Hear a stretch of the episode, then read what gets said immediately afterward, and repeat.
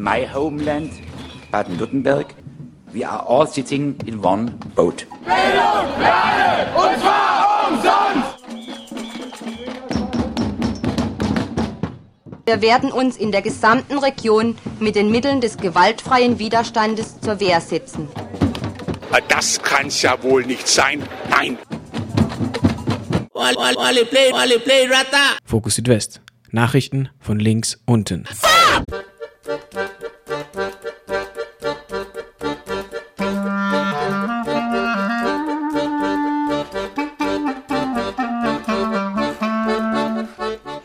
Herzlich willkommen zu Fokus Südwest am 2. Juni 2016. Fokus Südwest ist unser Infomagazin zu baden-württembergischen Themen hier im Ländle und wird heute produziert von Radio Dreieckland in Freiburg. Im Studio ist die Maike.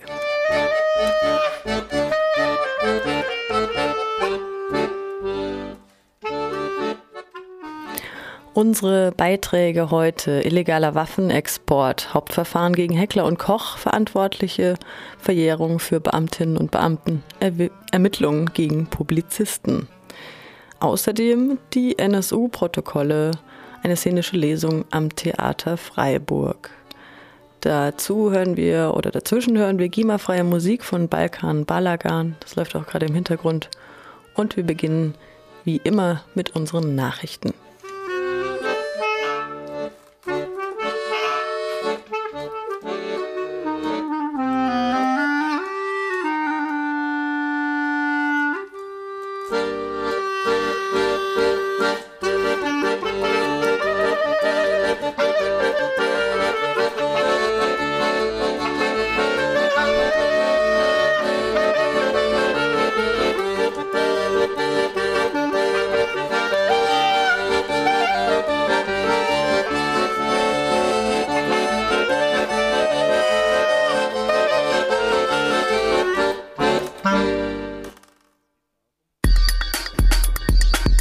Hier sind die Nachrichten für den heutigen 2. Juni 2016 aus Baden-Württemberg.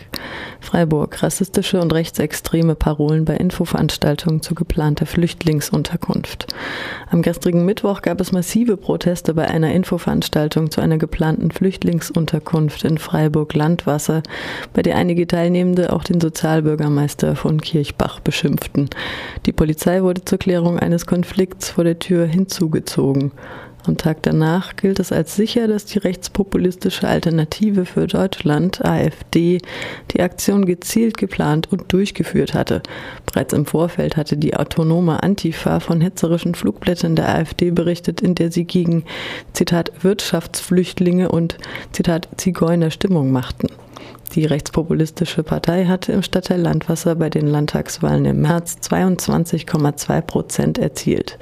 Ein Rekord in Freiburg, wie die badische Zeitung BZ befindet.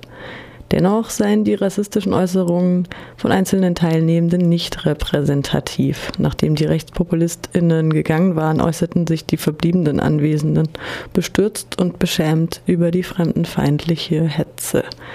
Der stellvertretende Vorsitzende des Bürgervereins Landwasser sagte später der BZ, Zitat, die große Mehrheit im Stadtteil steht hinter dem Projekt. NSU-Ausschuss Thüringen offensichtlich wieder Akten vorenthalten. Offensichtlich sind in Thüringen wieder wichtige Unterlagen dem NSU-Untersuchungsausschuss des Landtags vorenthalten worden. Es handelt sich dabei um hunderte Seiten von Einsatzprotokollen, welche Beamte des baden-württembergischen Landeskriminalamts verfasst hatten. Datiert sind die Akten auf den 5. November 2011 und befassen sich mit den Ermittlungen um den Tod von Uwe Mundlos und Uwe Böhnhardt. Der Thüringer NSU-Untersuchungsausschuss hatte diesbezüglich in Baden-Württemberg angefragt. Bisher wurde ihm die Aushändigung der Protokolle aber mit dem Verweis auf die NSU-Ermittlungen der Bundesanwaltschaft verweigert. Eine Zeugin aus Baden-Württemberg erklärte heute, die Akten bereits 2014 oder 2015 nach Thüringen geschickt zu haben am 3. Juni auf die Straße gegen den Nazi-Aufmarsch von Karlsruhe wehrt sich. Die Bewegung marschierte anfangs unter dem Namen Cargida nach der Distanzierung der Pegida-Leitung als Widerstand Karlsruhe und nennt sich inzwischen Karlsruhe wehrt sich. Die Teilnehmenden haben Kontakte zu NPD-Republikanern, die Rechte und anderen rechtsextremen Parteien und Gruppierungen, auch wenn bisher viel Wert darauf gelegt wurde, sich als Bürgerbewegung zu inszenieren und sich zumindest öffentlich von imageschädlichen Gruppierungen zu distanzieren. Als Hauptredner für morgen ist Holm Teichert aus Nordrhein-Westfalen angekündigt, der schon in seiner Rede im Februar diesen Jahres seine menschenverachtende Einstellung gezeigt hatte. Deswegen ruft die libertäre Gruppe Karlsruhe zusammen mit anderen antifaschistischen Initiativen zur Gegenkundgebung am morgigen Freitag ab 17 Uhr auf dem Stephanplatz in Karlsruhe auf. Seit nunmehr eineinhalb Jahren gehen Rassistinnen und Rassisten, Nationalistinnen und Faschistinnen zusammen mit Nazis in der Karlsruher Innenstadt auf die Straße, stets begleitet von Gegenprotesten, die zahlenmäßig deutlich überlegen sind und mit mehr als 130 Strafanzeigen belegt und unter großem Repressionsdruck stehen. Zwar wird in der Presse und inzwischen auch von einem Großteil der Lokalpolitik von einer rechtsextremen Veranstaltung gesprochen. Wirklich ernst wird die Nazi-Szene in Karlsruhe dennoch nicht genommen, so die Kritik der libertären Gruppe. Verschwiegenheit und Kleinreden ist an der Tagesordnung.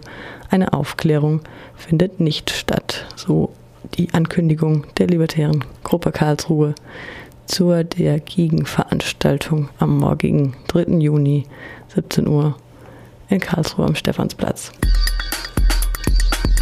Soweit die Nachrichten von Fokus Südwest. Hier ein Stück Musik.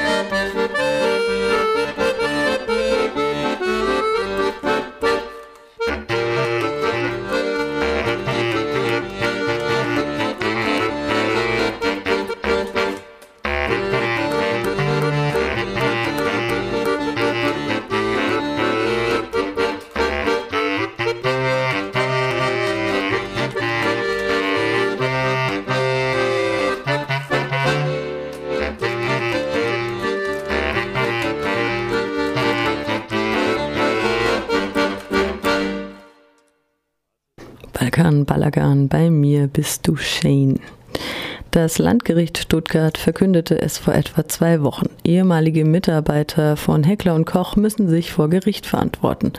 Einer Vertriebsmitarbeiterin, zwei ehemaligen Vertriebsleitern und zwei ehemaligen Geschäftsführungen der Rüstungsfirma Firma wirft die Staatsanwaltschaft vor, gegen das Kriegs-, Waffenkontroll- und Außenwirtschaftsgesetz verstoßen zu haben. Heckler und Koch habe über 10.000 G36 Sturmgewehre und MP5 Maschinenpistolen illegal in mexikanische Unruheprovinzen exportiert. In der Pressemitteilung heißt es dazu, der Beginn der Hauptverhandlung sei noch nicht absehbar.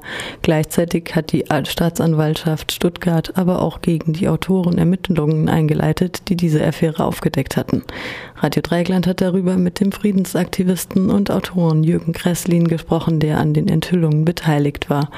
Er hatte bereits vor fünf Jahren Strafanzeige gegen die Rüstungsfirma erstattet, was zum gegenwärtigen Hauptverfahren geführt hat. Kollege Mathieu fragt ihn zunächst, wie er auf die Ankündigung des Landgerichts reagiert hat, ein Hauptverfahren gegen Heckler und Koch zu eröffnen.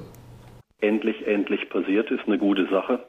Wenn es jetzt zur Hauptsacheverhandlung kommt, jetzt heißt im Laufe des Jahres 2016, vielleicht auch erst Anfang 2017, dann werden erstmals zwei Geschäftsführer von Heckler und Koch vor Gericht stehen, sich verantworten müssen wegen des Exports mehrerer tausend G36 Sturmgewehre in verbotene Unruheprovinzen. Wir sprechen hier also von Chiapas, Chihuahua, Guerrero, Jalisco, äh, wo bürgerkriegsähnliche Zustände herrschen, wo die Drogenmafia in Kooperation mit der Polizei schwerste Verbrechen begeht. Und Heckler und Koch und der Vorwurf lautet auch die Heckler und Koch Geschäftsführung wussten von diesen Vorgängen. Ähm, dass es jetzt endlich dazu kommt, äh, geht zurück auf die Anklageerhebung der Staatsanwaltschaft Stuttgart vom Herbst 2015. Da sprechen wir aber allerdings von fünfeinhalb Jahren Ermittlungszeit bei eindeutiger Faktenlage, bei eindeutiger Dokumentenlage, wo Mitarbeiter von Heckler und Koch Whistleblower ausgepackt haben, auch gegenüber der Staatsanwaltschaft. Fünfeinhalb Jahre nach Strafanzeigenerstellung meinerseits ist schon äh, ein Hammer, wenn man so will. Das heißt, fünfeinhalb Jahre laufen da Leute frei rum, die offensichtlich verwickelt sind in illegalen Waffenhandel, die wissentlich in Kauf genommen haben, dass die Waffen in Unruhezonen Mexikos landeten und damit ja massenhaft gemordet wird. Äh, wieso hat es so lange gedauert mit den Ermittlungen? Na, das müssen Sie den Staatsanwalt Peter Vobeler in Stuttgart fragen. Das, da können wir ja nur alle in der Republik den Kopf schütteln. Das ist unglaublich. Ähm, wir hatten noch nie so einen Fall, wo wir weit über 1000 Dokumente haben, die belegen ähm, den illegalen Waffenexport äh, von Sturmgewehren. Und das sind ja mit Abstand die tödlichsten Waffen auf dem Weltwaffenmarkt. Das sind die, die eingesetzt werden und mit denen in Massen gemordet wird. Und dass ein Peter Vobeler da fünfeinhalb Jahre braucht, zum Teil ja auch abgezogen wurde für ein halbes Jahr lang von dem Fall. Also die Stuttgarter Staatsanwaltschaft es insgesamt offensichtlich nicht ernst genommen hat. Das Verfahren ist ein Skandal für sich. Und der Skandal Nummer zwei ist die Tatsache, dass Daniel Harich dann oder Harich Sandberg und ich ein Buch veröffentlicht haben, Netzwerk des Todes, wo wir viele, viele Dokumente partiell und äh, Auszüge aus Dokumenten äh, wiedergeben und dort klar dokumentieren, dass es sich nicht um einen Fall handelt, wo eine Firma, in dem Fall Heckler und Koch, sagt, wir wollen Waffen liefern in ein Krisen- und Kriegsgebiet, sondern wo es auch so ist, da, dass die deutschen Kontrollbehörden, nämlich das Bundesausfuhramt und das Bundeswirtschaftsministerium, aktiv involviert sind in diesem Fall. Wir haben die Mailwechsel, die hin und her gegangen sind zwischen der Firma, zwischen den Behörden. Wir haben die Mailwechsel und Schriftwechsel, wo sie versucht haben und massiv Druck ausgeübt haben auf das Auswärtige Amt, das ja erst gegen diesen Export war. Wir haben die Mailwechsel und Schriftwechsel der Täuschung gegenüber dem Auswärtigen Amt, wodurch dann erzwungen wurde und ermöglicht wurde, dass das Auswärtige Amt dann auch erst zugestimmt hat. Also das sind alles Dinge, die einen unglaublichen Skandal in sich bergen, die bis in die höchste Führungsebene der deutschen Behörden, der Kontrollbehörden, auch des Bundeswirtschaftsministeriums gehen. Und das haben wir alles der Staatsanwaltschaft Stuttgart übergeben. Und jetzt kommt der Skandal Nummer drei. Die Staatsanwaltschaft Stuttgart hat gegen die beiden Behörden, also das Bundesausfuhramt und das Bundeswirtschaftsministerium, geprüft, unsere Unterlagen, und kommt zu dem hanebüchenden Ergebnissen, dass es da kein Ermittlungsverfahren geben musste, weil die Dokumentenlage das nicht ausgesagt hätte, dass es hier eine Triade des Todes gibt zwischen Heckler und Koch, äh, Bundesausfuhramt und Wirtschaftsministerium. Und wenn man so will, Skandal Nummer vier, das ist ja nun inzwischen ein unglaublicher Justizskandal geworden. Jetzt ist das Verfahren verjährt gegenüber den beiden Behörden, Bundesausland und Wirtschaftsministerium. Fünf Jahresfrist ist rum. Die Stuttgarter Staatsanwaltschaft hat sie verstreichen lassen und damit laufen die Beamten auf immer und ewig freien Fußes durch die Gegend. Also da hackt wohl offensichtlich eine Krähe der anderen Krähe kein Auge aus. Trotz der Tatsache, dass die Staatsanwaltschaft die Ermittlungen auf einige Beschuldigte und nur bei Heckler und Koch eingeschränkt hat und trotz der Tatsache, dass die Sachen verjährt sind für die Beamtinnen, ähm, erwartet ihr trotzdem, dass dieses Verfahren etwas bringen kann, auch über Heckler und Koch hinaus, das für politische äh, Verantwortliche von Relevanz sein könnte? Ganz heftig, weil ähm, das so ist, dass natürlich die Heckler- und Koch-Vertreter zu Recht sagen werden, das ging doch gar nicht ohne die Behörden. Das konnten wir doch nur alles leisten mit den Behörden. Das entschuldigt nicht das Verhalten der Heckler- und Koch-Beschäftigten, auch nicht der Heckler- und Koch-Geschäftsführer, die da vor Gericht stehen. Das erklärt aber die Tatsache, dass es möglich war, trotz des Verbotes der Bundesregierung, trotz des Verbotes auch des Auswärtigen Amtes, die gesagt haben, das wollen wir ja alles gar nicht, dass die Waffen trotzdem gelangt sind in Krisen- und Kriegsgebiete, in Gebiete, wo die Mafia wütet mit Unterstützung Unterstützung der Polizei. Und deswegen wird es wahrscheinlich der größte Rüstungsexportskandal werden, der im 21. Jahrhundert hier in Deutschland aufgerollt wird, weil zum ersten Mal belegbar ist, dass es nicht nur eine Firma ist, die gerne Waffen exportiert in Krisen- und Kriegsgebiete, in ein Land wie Mexiko, wo in den letzten vier Jahren über 100.000 Menschen verschwunden sind, ermordet wurden, sondern dass es nur möglich ist, weil deutsche Behörden, die eigentlich zur Kontrolle da sind, das sind ja Kontrollbehörden qua Amtes, dass die äh, involviert sind in diesen Rüstungsexport. Exportskandal. Und es gibt aber noch einen zweiten richtigen Hammer, wenn man so will, in dieser Geschichte ist die Tatsache, dass wir drei Autoren, die wir das Buch veröffentlicht haben, in dem belegt ist, dass das Bundesausfuhramt und das Bundeswirtschaftsministerium heftigst involviert sind in diesen Skandal, dass die Stuttgarter Staatsanwaltschaft da nicht ermittelt hat, aber jetzt Ermittlungen eingeleitet hat, Vorermittlungen gegen uns drei Autoren. Diese übergeben hat an die Staatsanwaltschaft München und die Staatsanwaltschaft München jetzt ermittelt, ob sie gegen uns vorgehen soll, gegen uns drei Autoren. Vorgeworfen wird uns drei ein Bruch des Paragraphen 353d des Strafgesetzbuches. Ähm, da geht es um den Verdacht verbotener Mitteilung über Gerichtsverhandlungen. Sprich, wir haben der Staatsanwaltschaft Stuttgart die Dokumente übergeben und dann sagt sie, ja, das sind ja damit unsere eigenen Dokumente, das sind damit Dokumente des Verfahrens und dann darf es dazu kein Buch mehr geben. Also wenn sich diese Rechtsprechung in Deutschland durchsetzen sollte in den kommenden Jahren, dann müssen alle Journalistinnen und Journalisten wahnsinnig aufpassen, dass wenn sie über eine illegale Handlung irgendeiner Person Dokumente besitzen, dass sie die nicht der Staatsanwaltschaft geben, weil die Staatsanwaltschaft die dann gegen die Journalisten verwendet. Also das ist neben dem Skandal, dass die Staatsanwaltschaft Stuttgart die Behörden deckt, ein zweiter Skandal, dass exakt die gleiche Staatsanwaltschaft nun gegen uns drei Autoren vorgeht, die wir im Sinne der Demokratie, der Aufklärung des Rechtsstaates hier vorgegangen sind und versuchen, Licht ins Dunkel dieser dubiosen Machenschaften von Heckler und Koch und den Behörden zu bringen. Es ist noch nicht so weit, bis jetzt wird gegen uns ermittelt, aber die Gefahr ist groß, dass dann ein Verfahren gegen uns eingeleitet wird. Dann könnte es zu einer Geldstrafe kommen oder dann könnte es theoretisch zu einer Haftstrafe bis zu einem Jahr kommen. Und das ganz Absurde wäre dann, am 10. Dezember erhalte ich in Stuttgart den Stuttgarter Friedenspreis und wenn es jetzt richtig übel läuft, sitze ich in der Zeit im Gefängnis und kann dann sozusagen diesen Preis gar nicht entgegennehmen. Ich gehe davon aus, dass die Staatsanwaltschaft München nicht die Staatsanwaltschaft Stuttgart ist, dass in München mit klarem Blick erkannt wird, es darf nicht sein, dass der Rechtsstaat hier ausgehöhlt wird, dass die Pressefreiheit ausgehöhlt wird, die Meinungsfreiheit kaputt gemacht wird und dass die Staatsanwaltschaft München zu dem Ergebnis kommt, dass sie uns eigentlich danken müsste für all das, was wir getan haben im Sinne des Rechtsstaates und nicht gegen uns auch noch ein Verfahren einleitet. Sagt Jürgen Gresslin, Friedensaktivist und unter anderem äh, auch Autor von Schwarzbuch Waffenhandel, Netzwerk des Todes und Lizenz zum Töten.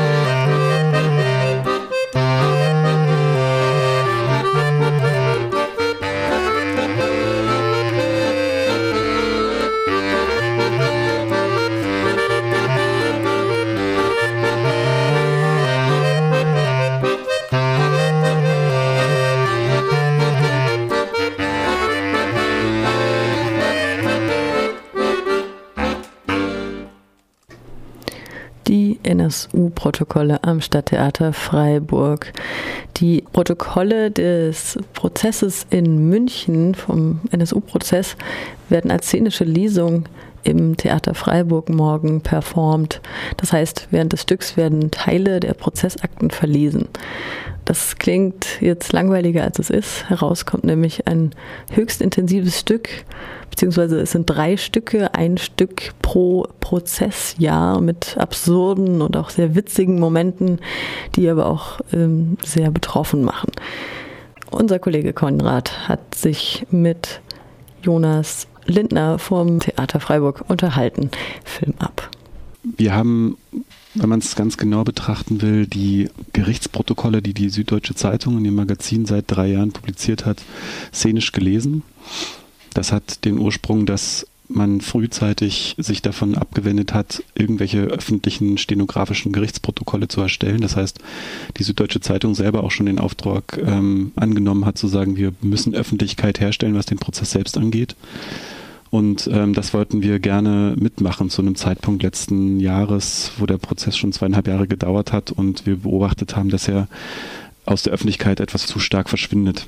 Das heißt, wir haben jetzt seit einem guten halben, dreiviertel Jahr im Laufe dieser Spielzeit die ersten drei Jahre des NSU-Prozesses in München am Oberlandesgericht quasi vorgestellt anhand der Textgrundlage, die diese Protokolle liefern. Und das haben wir immer gemacht mit Gesprächspartnern, zum Beispiel Vertretern der Nebenklage, zum Beispiel Journalisten, ähm, Medienschaffende, ähm, Aktivisten wie NSU Watch zum Beispiel waren dabei oder ähm, jemand, der nochmal eine wissenschaftliche Draufsicht hat, zum Beispiel wie die Medien reagieren. Und das alles schrauben wir jetzt nochmal zusammen zu einem großen Abschluss, der diese drei Jahre in nochmal in so einer konzentrierten Form ins große Haus bringt. Das war uns nochmal wichtig, dass wir aus der kleinen Kammerbühne ins große Haus damit gehen, um auch nochmal ein Statement zu setzen, dass das eigentlich auf die großen Bühnen gehört und nicht bloß sozusagen immer die in die Rand, äh, Randspielorte.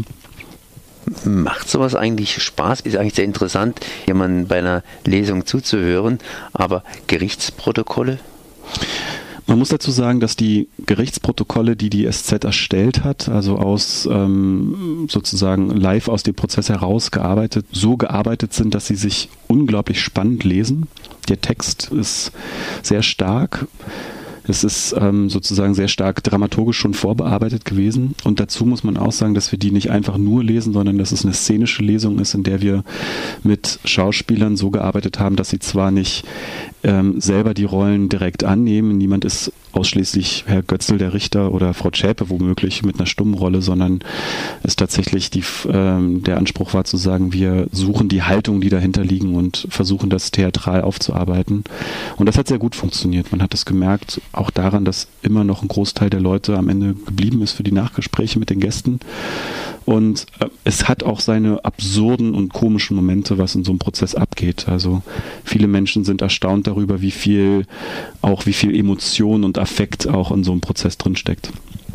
Was ist da so die Entwicklung gewesen? Dadurch, dass wir den gar nicht von Anfang an mitverfolgt haben, jeder nur für sich, wir sind ja quasi erst in der intensiveren Auseinandersetzung äh, letztes Jahr eingestiegen in die Vorrecherchen, kann man schon sagen, es gibt so gewisse Konjunkturen. Das erste Jahr hat ganz breit das Thema aufgefächert. Es wurden vor allen Dingen die Angehörigen der Opfer gehört. Es wurden die ganzen Schauplätze eröffnet. Ähm, Im zweiten Jahr ist äh, unser Eindruck gewesen, dass ähm, viel von dem, was sozusagen vorgearbeitet wurde, äh, vertieft wurde. Allerdings immer mehr auch die Anhörung der Angehörigen in den Hintergrund getreten sind. Und das dritte Prozessjahr, worauf sozusagen unsere kleine Serie, die hier erstmal so einen Abschluss findet, die tatsächlich sich sehr stark auf diese schon früh angekündigte Aussage von Schäpe konzentriert. Also nicht das ganze Jahr über natürlich, aber dass vor allem im letzten Quartal sich zunehmend die Schlammschlacht der Anwälte um die Verteidigung herum, also wie ist Schäpe verteidigt, wie wird sie aussagen, wie wird das betreut sein, welche Revisionsgründe gibt es womöglich drumherum. Das ist sozusagen das große Spektakel im Prozess, aber auch in der Berichterstattung darüber gewesen und das haben wir auch zum Thema gemacht in dieser Inszenierung. Welches Publikum war bisher deiner Meinung nach mhm. dabei?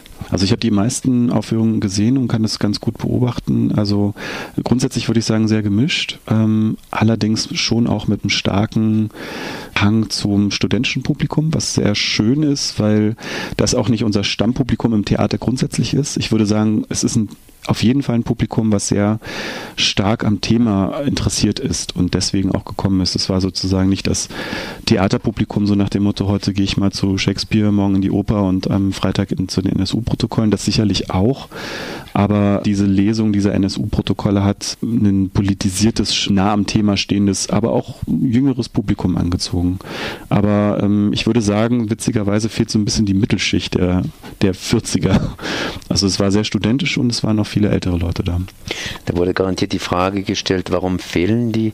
Habt ihr darauf eine Antwort gefunden oder eine Vermutung? Nee, das kann man ja das Publikum nicht fragen, was da sitzt oder so. Es ist vielleicht so ein bisschen so eine Frage von, ähm, wer ist jetzt überhaupt an diesem Prozess grundsätzlich interessiert und dran, denn ich glaube, es hat ähm, viel was damit zu tun, dass man unglaublich viel Zeit und Energie reinstecken muss, um mit diesem Prozess sich auseinanderzusetzen. Meine persönliche Vermutung ist, dass es vielleicht was damit zu tun hat, dass ähm, vielleicht Berufstätige oder so äh, nicht wirklich dran, nah dran sind. Ich kann es wirklich nicht sagen. Ähm,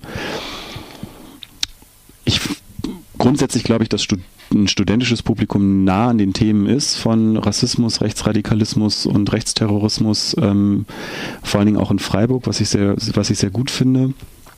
Aber warum jetzt bestimmte Gruppen oder Generationen oder so vielleicht weniger sind, das kann man auch in der Oper fragen oder, oder im Schauspiel. Ähm, das kann ich nicht beantworten, das weiß ich nicht. Der NSU-Prozess hat angefangen 2013 mhm. und äh, man könnte sagen so ein bisschen Open End, wobei natürlich ein Ende abzusehen ist, aber mhm. das wird auch immer wieder ein bisschen vor sich hingeschoben. Ein richtiger Mammutprozess kostet jede Menge Geld. Mhm. mhm. Äh, wie seid ihr da unterstützt worden? Das ist eine reine Hausproduktion. Also wenn wir das am Theater gemacht haben, wir haben das mit sehr einfachen Mitteln umgesetzt. Das heißt, es waren vier Hausschauspieler pro Folge, also insgesamt elf verschiedene Spiele haben wir genutzt. Einer hat es mal doppelt gemacht. Der Regisseur Sascha Flocken hat das Stück auch selber, selber vorgeschlagen, das zu machen. Das ist quasi etwas, was wir vom Haus sowieso machen. Wir haben da jetzt keine Drittmittel oder andere Förderungen bekommen.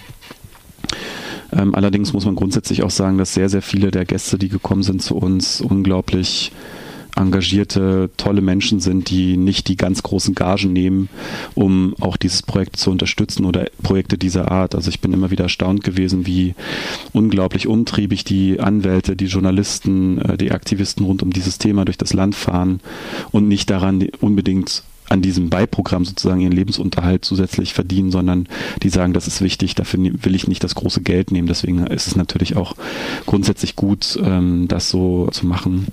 Aber wir sind diejenigen, die das selber finanziert haben.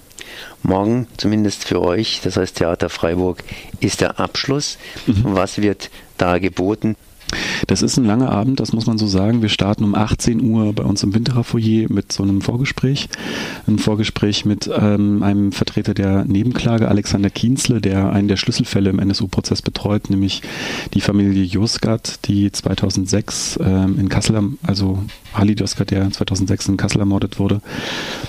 Gleichzeitig wird auch Heike Kleffner kommen, Journalistin und Autorin, die ja auch schon in Freiburg äh, zur Veranstaltung zum NSU mal war die auch nicht vor allzu langer Zeit noch mal eine Studie rausgebracht hat zu Rechtsradikalismus in Brandenburg und zu den Netzwerken. Und daraufhin werden wir dann ziemlich schnell ins große Haus gehen, wo wir uns die drei Jahre am Stück angucken. Das dauert ungefähr dreieinhalb Stunden mit Pausen. Wir haben zusätzlich noch eine Ausstellung eingeladen, die durch äh, ganz Deutschland eigentlich schon seit ein paar Jahren wandert. Die Opfer des NSU nennt sich die, die vor allen Dingen die Opferperspektive und den ganzen Kontext da herum nochmal stark thematisiert. Die ist bei uns im Steinfoyer zu sehen.